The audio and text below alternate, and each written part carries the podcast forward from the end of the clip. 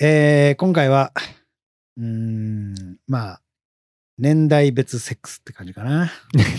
別セックスの話。そんな話あるかないや、まあ、マッチングアプリの闇かな。うん。そうですね。うん、ちょっとね、悲しい話でしたね。これは、だから僕のとこに電話相談とか、うん。あのー来る人たちって結構年齢層高い人が多くって、まあこうリアルにもう遊びで済まされないよねみたいな。はいはいはいはい。笑っていけないよね。一個一個の恋愛みたいな感じの人たちがやっぱ多いわけですよ。うんうんうん。やっぱそういうこうリアルな年齢に差し掛かってきた時のこの恋愛というか、うんうんどう進めていったらいいんだとかっていうところうん。うん。うん、すごいこう本質についていった相談会だったのかなと思うんですけどもそうですね。これいかがでしたかこれはなんか、2023年最後の配信ですので、今回はね。うんその中で、こう、なんか最後にかなり難しい話だったなとは思いつつ、うん新年に向けて新しい前向きな形で終われたのも良かったなっていうふうには思いますね。まあそうですねやっぱりこう2023年いろんな相談はありましたけどはい。まあ実際こう年齢の枠を超えてやっぱりみんな頑張ってるわけですとはいはいはい。でまあこれラジオもしかりですけどまあ、えー僕の場合だったら、まあ、TikTok、YouTube とかいろんなインスタとかやってるわけで、はい。で、プラスして、えー2024年からは、えっと、オンラインコミュニティというのを作る予定でしてね。はいはいはいはい。まあ予定というかもう決まってるんですけど、1月スタートということで、うーん。えーいろんな悩みを抱えた人たちが、えー年齢の枠も超えて集うと。うん。で、えー全員がこう頑張る人生じゃなく夢中になれる人生を歩むと。はあ、で、自分らしい恋ができるようなコミュニティを僕は作るからと。うんうん。うんうんうんうん。でそこにいれば、どの年代でも、性別も関係なく、うん自分らしい恋ができるようなマインドとメンタリティを作っていけるから。うんうんうん。だから、こう、ラジオを聞いて、ああ、そうなんかとかなってるんやったら、やっぱそこに来てほしいですよね。そうですね。うん。っとていうことで、。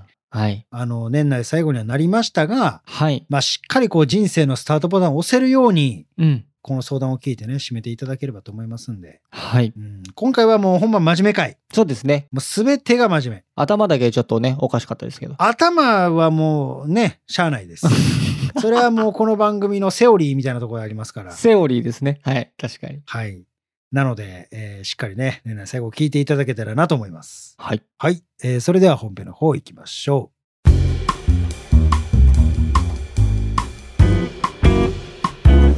う。このポッドキャストは累計1万人以上の恋愛相談に乗ってきた TikTok クリエイタースーパージュンさんが全国の悩める人に真正面から向き合っていく人生リアリティートーク番組です。えー皆さんどうもセックスしたいよ ひどい、ひどい、ひどい。ろしくお願いします。ひどい、ひどい。いやえー、なんですかどうしたそれはさすがに。いやいや、もうほんまに、 ちょっともう、あの、募集してますから、DM くださいってことで。募集しないでください、ラジオで。いや、もうほんまにセックスがしたいなーっていうね。まあ、したい。したい、したい。こんだけね、私利私欲をこう、音声にぶつけれる配信のプラットフォームないわけです。 いやいや、その、ただ流していいだけで、本当にいいかどうかだわかんないですからね。いやいや、もうね、もう、そんなんだってほら、もうみんなのこの、私利私欲聞いてる番組やから、そうですね。そんなんパーソナリティだってね、多少は言っていいでしょそんなだだっこみたいな、そんな。う。いや、ほんまですよ。だからもう、ほんまセックスがしたいっていうね。セックスがしたいさんですね。セックスがしたいさんということ で、はい。はい。まあ、改めまして、スーパージュンさんです。よろしくお願いします。えー構成作家の松原です。よろしくお願いします。はい。というわけで、えーこれが年内最後の、えー配信ということで、はい。えー皆さん2023年もありがとうございましたという、ありがとうございました。はい。えー皆さん、良いお年をですね、本当に。はい、そうですね。うーん。まあ、あの、くれぐれも、えークズとかには引っかからないように、そうですね。うん、この1年間いろんな相談を答えてきたかと思うんですけど、うんうん。まあやっぱり掃除で言うんであればやっぱり自分がしっかりしておかないとね、そうですね。うん、っていう話ですから、うん。で、それでまあ、クズに騙されるぐらいやったら僕とセックスしてくださいっていう。クズじゃないですかう。ーいや、もうクズです よ。ほんまにね。はい。というわけで、えー年内最後ですので、はい。えー今年最後のね、相談メール読んでいきたいと思いますんで、松原さんお願いいたします。はい。えーペンネーム、杉さん。杉。えー私52歳、これ、彼31歳、すごいなマッチングアプリで知り合いました。うん。年齢差もあり、友達からでいいと思っていた私ですが、うん、初見からの彼の猛アタックに押されて付き合うことになりました。ええまだまだ若いし、いろんな人を見た方がいいよ、なども言ってみたのですが、年齢などは全く気にならないと言ってくれ、うん。考え方は女子高生みたいだし、束縛するよ、などと言ってもいいから、と言ってくれました。うん。 1ヶ月の間は順調にデートを重ねてきました。うん。彼が1ヶ月を過ぎた頃から知り合いに頼まれたのもあり夜食のバイトでボーイを始めましたうん。昼食夜食で疲れているのもありなかなか会うことがなくなってしまいましたうん。 LINE は付き合い出してから1日も欠かさずしてくれていましたうん。しかし会いたいという私の誘いには応じてくれませんはい。一人がもともと好きなのもあるけど悪いなと思いながら会えずにいるとも言われ半年になりますうん。ゆる職での出会いはない、従業員の恋愛は禁止だからと言っていますし、変に生真面目な人なので、その部分は信用ができます。うん。ただ、マッチングアプリをしているようで、会わなくなってきたなと感じる頃に、私がアプリをしているかもと調べてみたら彼がいました。うん。記念日も忘れられていて、あまりにもないがしろにされているのに腹を立ててしまい、うん。爆弾 LINE を送ってしまいました。うん。内容は、和樹くん、約束してくれていたように、毎日不安にさせないように LINE くれてありがとう。うん。でもね、私にだってプライドあるんやで、いろんなことの優先順位は最下位やん。うん。ただただ粗雑に扱われているなぁと。うん。いつか、きっとひねり出しても出てこないんじゃないかなとも思う。うん。正確には6日やけどな。うん。代替えの日の提案もあるわけでもなく、ごめんだけの扱いされて気分よく過ごせるわけない、うん。です。うん。彼からすれば普通に LINE をしていていきなりこの LINE が来たことで驚きなのか怒りなのか既読無視のまま2日過ぎうん。私もやばいと思い追い LINE で気持ちをダイレクトに言い過ぎたと謝りましたうん。がこれもまた既読無視ですうん。もう彼は別れるの一択になっていますかうん。返信が来るようには思えないのですがうん。毎日の LINE は癖づけされただけでそこに愛はなかったのではとも考えてしまいますうん。自分でもメンヘラ体質だと思いますし、彼は私がプチメンヘラになることは知っています。うん。お先真っ暗で何も手につきません。うん。風邪までひいてしまい、もう立ち直る術さえこの世にはないのではと思う毎日です。うん。どうかこんな私に助言をいただきたいです。とのことです。いやー、えぐいわー。なんなん、この悲しみ。哀愁を感じる、この悲しみ。 これ哀愁すごいっすよね、なんかね。悲しみの質がちょっと違いますよね。今までのこの相談とは。そうですね。哀愁の匂いがする。うんうん。すげえ哀愁の匂いがする。ほのかに香ってきますようね。ん。これは難しいですね。難しいですようね。ん。これね。じゃあまず、はい。ペンネームすぎさんにお伝えしたいことをお願いします。そうやなうーん。杉さんにお伝えしたい言葉、これはまあ年齢もありますけど、はい。生涯学習です。うーん。もう、もうこれしかないわ。生涯学習。 52歳、 52歳。彼31歳。マッチングアプリ頑張りました。頑張りました。はい。 すごいですね。年の差えっと、11歳か。うん。え、違うよ。21歳だ。はい。すごい。うん、だから拳ですよね。拳拳で。拳でってなんですか21歳拳で。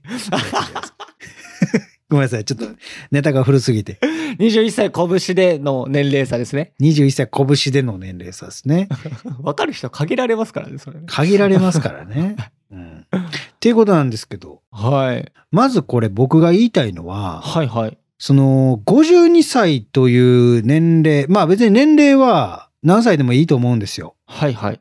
で、ただこのやっぱり、この間インタビューした時もそうやったんですけど、やっぱり女性って結構ね、年齢を気にするんですよ。うん、うん、うん。で、いろんなこう年代の人が抱える悩みの中で、やっぱりこう30、まあうん40ぐらいからかな。うん。やっぱ4、50の人たちから、すごいこ相談受けって思うのはやっぱ保守的になるんですよね。うーん、ふんふんふんふんふん。うん。で、すごいこの出会いとかに対してクローズな気持ちになってしまうから、こう恋愛で幸せになりにくい。うんうんうんうんうん。中、52でマッチングアプリをしっかりやっているっていう、この根気、うん。この気力、行動力、これすごいですね。すぎ。いいよ。うんうんうん。いいよ、これ。うん、っていう感じですね。これ、まずびっくりしたなっていう。そうですね。52歳の方からの相談って今までで一番年齢上じゃないですか。一番上。うん、そうですよね。うん、っていう感じですね。うん。うん、で、えーまずこう初見からの彼の猛アタックに押されて付き合うことになりましたとうん。彼から。彼からですよ初見アタックってことだねすごいですね。すごいですよ、うん、っていうことなんですけどもはいはい。これはどこからいきますそうですね。まあ1ヶ月は普通にこうお付き合いできていたけど、はいえ1ヶ月過ぎた頃から彼がこうね、バイトと、えっ、と、昼食をこうどっちも掛け持ちし始めて、なかなか会えなくなってしまったと。うんで、これでうん会えないままおそらく半年なんですよね。うん半年間会えていないっすごいやんていうことですよね。こんなんあれですからね好きな人からした半年なんてこんなんもうドクターストーンぐらいの年あれですからねいや、もう本当ですよ。永遠ですよ。永遠ですよ、うん、うん。すい。ごいですよもう石化してんのと一緒ぐらいやからやからね本当ですよね。心が石化しちゃいますよね、そんなんね。いや、ほんま石化してると思う。うん、ガチそんな感じ。うん。やねんけど、え、俺ごめん。ちょっと、あのーこれ、掃除って言っちゃったら、何怖い怖い。あ、でもこれ言ったらまたほらもう、言っちゃった、じゅんさんみたいになるけど、怖い怖い怖い。何ですかえ、でもほら、この番組はやっぱ真髄を言う番組やから、本質を言わなあかん番組やから、ちゃんと言わないとあかんから。怖い怖い。何いや、まあ、普通にさ、はい。まあ、サブっていうか遊びやんね。ねえ、ね いやいやいやいや、違う違う違う違う。違う違う。じゃあ僕これ、ねえじゃあもうめっちゃわかるもん。この男の。え。いや、僕もそう思ったけどさ。 違う違う違う違う違う。あの、違う、なんていう、なんかそ の、あの、年代別楽しみたかったんやろなっていう。いや、いや、マジです。違う違う。じゃあほんまに。いや、さ、いや、でも、いや、僕もそう思うな。いや、じゃあでもこれは正直言ってあげないと、そうですね。マジで、いや、だから時間無駄になっちゃう。これ、杉さん52歳ですやん。はい、そうですね。まあ、これから先まだ生きてい生きはると思うし、まだまだ恋愛できるけど、うん。その、無駄に時間使ってほしくないわけですよ。正直。そうですね。だからこそ、これをやっぱ言わないといけないんですけど、そうですね。いや、普通に50歳とセックスしたかっただけやと思うーん、うん、うん、うん。そうですね。う。うん。31の男が、マッチングアプリを使って、いろんな女性とセックスをするけど、その中の趣味思考の一部として割り当てられたのが過ぎやっただけっていう感じの匂いしかせえへん。あー、あるなーこれ、お金とかは貸してないっすよね。いやー、貸してないでしょう。大丈夫っすよね。さすがに大丈夫でしょう。あうんっていう感じなんですけどだからこれはもう僕が総じて言うんであればもうそんな感じなんですけどーいやー、そうだろうなーこの総じてに関して松原さんの意見ちょっとお聞かせいただき僕もマジでそう思ってい て。はいいいですよどうぞ多分、彼は付き合ったっていう、こう、口約束はしてるんでしょうけど、彼は全然毛頭その気はないんだろうな。多分、半年会わないって、相当なので。だからこのじゃあ潤さんと1ヶ月順調にデートしてたじゃないですかって言われちゃいますよねそうですね。違うんですよこの1ヶ月デートを重ねるということははい。いわゆる俺はお前に対して遊びという概念で付き合ってないですよということを相手に認知させるための実績を積んでいたに過ぎないというそうですね。ことです。うん、うん、うん、うん。だから、杉さんは、いや、1ヶ月デートしてくれたから、いや、そんな遊びじゃないみたいな。ってなるじゃないですか。そうですね。信じちゃいますよね。それを考えさせることが相手の策略だったとしたら、うーん。どうですかと。本当になネクストコナンズヒントですよ、これは。いや、でもその、彼のことをね、杉さんはその変に生真面目な人だから大丈夫って思ってるわけなんですよね。うん。信用ができると。うん。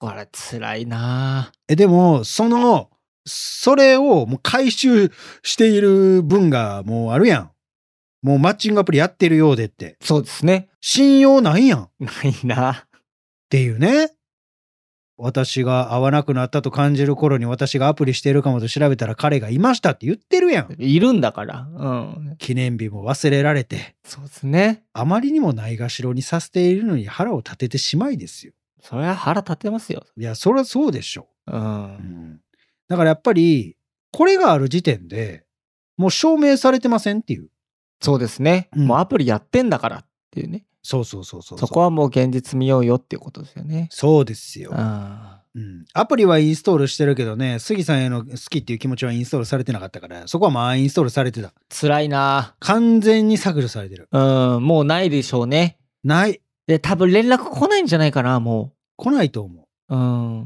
うん、っていう感じなんですよねで、問題の爆弾ラインですね。いやおもろいわごめんおもろい言うてもった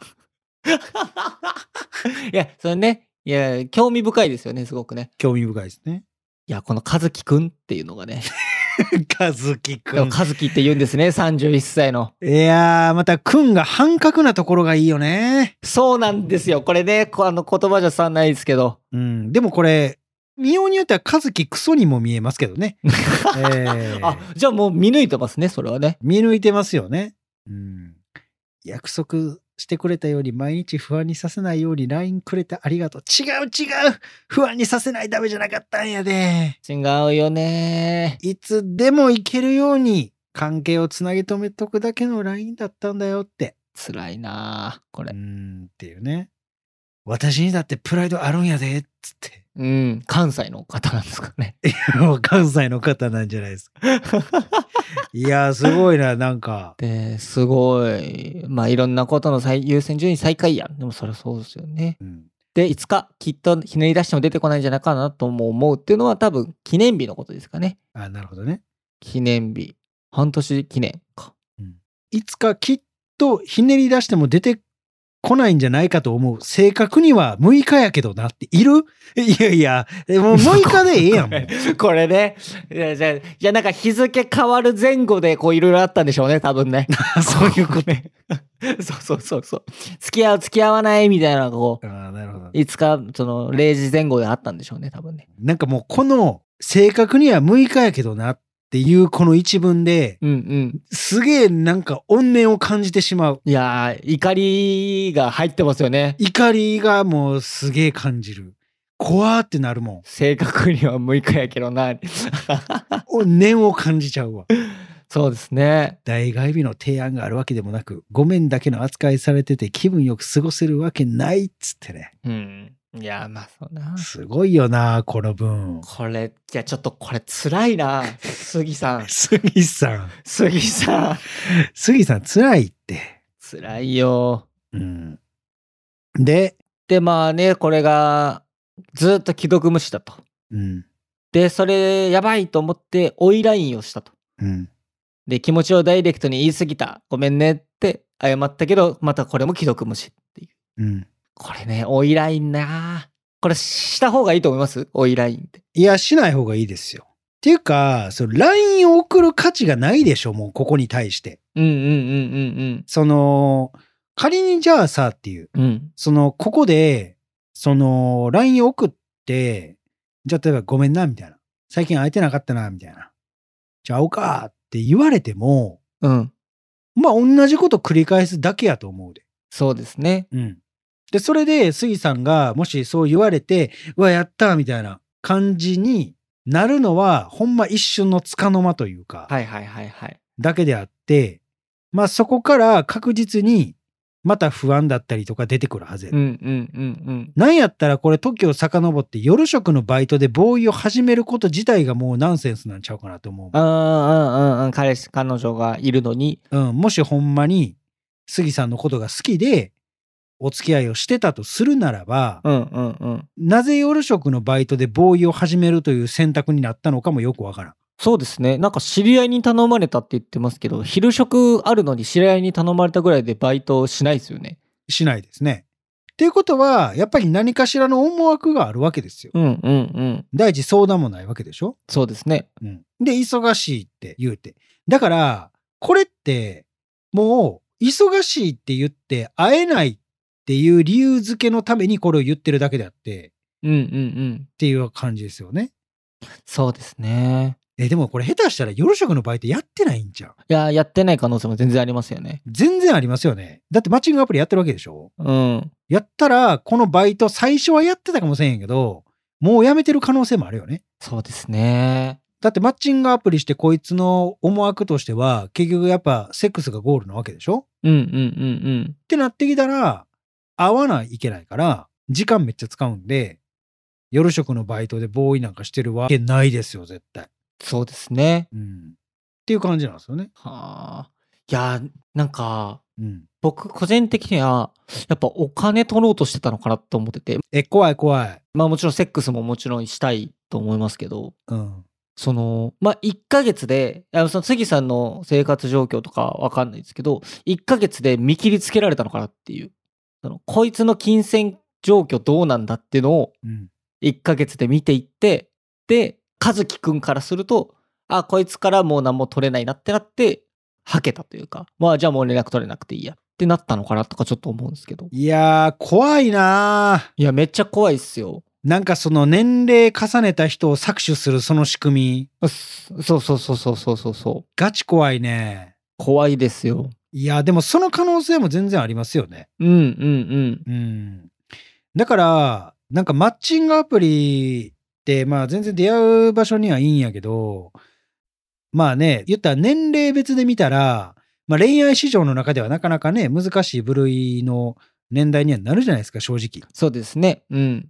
だからこそ、そこに恋心を持たせてつけ込んで、何か取ったろっていう魂胆はうん。ありますよね、でもね。ありますよね。そういうビジネスが横行している可能性もあるしね。うんうんうんうん。だからそれってすげえダメよね。いやー、これね、胸くそ系ですよね、ちょっとね。ガチ胸クソ系。で、これでまた既読無視っていうのも気悪いな読んでんすよ。そう。だから呼んでるから、うん。なんかこう、杉さんとしては、あれワンチャンあるんちゃうみたいな。期待ありますよね。もしかしたら帰ってくるかもとかね、ブロックはされてないんだとかね。あ、そうそうそうそうそう。ほんで期待しちゃうじゃないですか。まだ私のことをみたいな。うんうん。それが狙いの可能性もあるから、わかんないですよね。そうですね。で、それでどんどん追い込んでいって、杉さんがもっと依存してきた頃に、うん。ちょっとごめん。ちょっと飯代が、あ的なとこから始まってー、あー、そうそうそうそうそうそう。 1万円、2万円、みたいな。どんどんどんどんね。そう。え、なんかそういう感じにも、まあ見えなくはないですよね。そうですね。可能性としてはね。そうですよね。うん。彼は別れるの一択になっていますか違うねんって。もうこれを、その彼に委ねてる時点でもう杉は依存してんねんって。軸が相手になってんねんから。うんうんうん。だからそれはあかんやろって。そうですね。うん。もう、さきさんから別れた方がいいぐらいのね、半年間ほっとかれてるわけですから、そんぐらいですよ。うん、まあ正直今の僕らの話から行くんやったら始まってすらなかったからね。うわー、つらい。 うわー、キッズリターンみたいな。 そうそうそうそうそう。 まだ始まってもいねえよじゃないんです。 まだ始まってもいねえよっつって。ね 全然始まってないよっつって。ほんまに。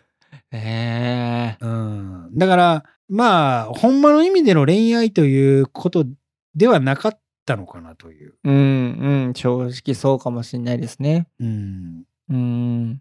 今ここで、こう、別れるっていう選択を杉さんが取らなかったら、もうすごい地獄が味わうことになると思うんうんうん。う。うん。未来の杉を助けるのは今の杉しかおらんからね。うんうんうん。マジで。そうですね。もう他人が変えてくれるとか絶対ないから。うん。っていうね。うん。彼は私がプチメンヘラになることは知っています。プチとかいら ん。プチメンヘラとかないから。ないですね。名阪にプチはないですね。うん。ねえお酒真っ暗で何も手につきません。風邪までひいてしまい、もう立ち直る術さえこの世にないのではと思う毎日です。うん。その術を知ってるのは杉だけや。そうですね。どうしたらいいかはもう分かってんねんって。うんうん。頭では理解してても心が納得できない。うん。それが恋愛の習いじゃないですか。うん、辛いな短く笑って長く泣くですよ。恋愛の習いは。ぁうん。だからこそ、泣くときにどうするかですよ。誰の胸で泣くねんっていう話ですよね。うんうんうん。うん、そこですよ。そうなって感じなんですけど。ぁうん。立ち直る術ね。うん。これ結構でもその、他の、まあ言ったらまあ20代、30代の女性とはちょっとこう、重さが違いますよね。重さが違う。この立ち直りって。全然違う。だから、これで、杉さんが懸念しているポイントとして、やっぱりこれでもし別れてしまった時に、なんかそもそもそのマッチングする母数が少なかったとする。うん。やっぱり52歳という年齢でね。はいはいはい。ってなってきたら、やっぱりこれから先私に恋愛というものができるんだろうかっていう不安うん。その年齢で考えた時にね。うんうん。だからこそ、この和樹クソかずきくんですね。和樹クソ、まあまあクソではありますけど、かずき。クソでしょ、こんなもはい。クソですね。ん。 うん、そのクソやけど、うん。それをこう捨てるに捨てきれないというか、はいはい。なんかそういうのがあるんじゃないかなっていうふうに思うんですけどね。そうなぁ。これはどうなんですかね。これなぁ、メンヘラ体質っていうのも、治れるもんなら治したいですけどね。うん、でもまあこう年齢を重ねた人にしかやっぱりこう伝えれない思いとかがあって、うんうんうん、思いや言葉があるっていうねだからやっぱりこの今の杉さんが50年間生きてきた中でしかこう人に伝えられない思いや言葉っていうのがあるわけですようん。うんうんだからそういうのをちゃんと理解してくれたり寄り添ってくれる人を選ぶべきやと思うんですよね。うん。うんうんうんでそれが別にマッチングアプリで出会う可能性もあれば、別にマッチングアプリじゃない可能性だってあるしっていう。そうですね。うん。だからそこなんですよね。うんうんっていうのはあるんですけど、難しいよね。うん。難しいですね。うーん、まあ若い、まあ若い時の恋愛とうん、ちょっとね。年齢を重ねた後のうん。この恋愛っていうのはどうですかいやー、これはでもわかんないですからね。こればっかりは、もうその年齢になったことがないのでね。まあまあ年齢になったことないから、まあわからないけど、うん。うん、ね52か。まあ52ってなると、こう、ね、自分のこう、余生とかうん。も考える年ですよね。おそらくね。まあ年やけどう、ん。うーんでもまあ自分がこう、なんか年齢重ねて、ああ、もうちょっと式近いなとか、なんか、ああ、もう終わりかなってこう感じてきた時に、うん。自分が思ってたような人生ではなかったけど、うん。でも良かったって言える人生でありたいじゃないですか。最後にね。そうですね。うん。やったら、やっぱり今ここでこんなカスに時間使われてる場合じゃないよねっていう。そうですね。うんだから杉さんが今見るべきなのは杉を苦しめているこの彼じゃなくって杉を助けてくれようとしている人たちうん、うん、うん。にやっぱり目を向けるべきというかねうん。それはこの番組の僕らしかりやし、まあ、友達や友人やね息子娘おるんやったらそこやし、うん、うん、うんでそこでやっぱりこう自己肯定感とか、まあ、自己需要をしていってからまた新しい恋に踏み出せばええんじゃないのっていうそうね。別に恋を恋でこう上書き保存する必要性はないという話なのでうん。だからもうこの番組のこのエピソードを聞いたらもうすぐさまゴミ箱に捨ててほしいっ本当ですね。て思いますよ。うん、次ね、行ってほしいですね。次の人生にね。次の人生にう。ーん。うんじゃないと、まあだからそっからですよね。うん、うん。うん。人生にはリセットボタンはないけど、スタートボタンやったらいっぱいあるから、押せ押せっていうね、うん、うん。うん、いう感じですよ。はい。うん。いやー、ちょっと、ね、いつになく真面目なあれになりましたけど。いや、まあまあいいんじゃないですか。まあ最後こうスタートボタンって言いましたけど、うん。あのーこれも年内最後ですので、あ、新年の。新年にしっかりスタートボタン押せるようにうわー、うまいな、最後に。だからこれはもうリセットするんじゃないと。毎年。毎年スタートやでって。うん。だから杉さんもこの年内最後にこれ取り上げられたのも何かの縁じゃないですかっていうね。うん、うん、うん。うん。だから今杉さんがそういうのを必要としていたから、僕らと引き寄せ合ったという。うんうん。だったらスタートボタン押そうよなっていうそうですね。話なので。だから2024年から新しい人生がスタートということですね。そうです。はい。行きましょう。いやーはい。頑張ってください。そうですね。これ、まあ最後になりますけど、あの、え、次 53?53 53。でしょはい。ほな、53で 5×3 で15でしょはい。ほな、一期一会みたいな出会いあるわけですよ。おー、なんか繋がってきましたね。無理やりですけど。無理やりですけ どね。かなり無理やりです けど。一 A がどっかから来たらわかんないですけどね。一会がどこからか来たかは、まあそれはもうどっか宇宙から来ましたからね。宇宙から持ってきて。はい。はい。ということですので、はい。よろしくお願いいたします。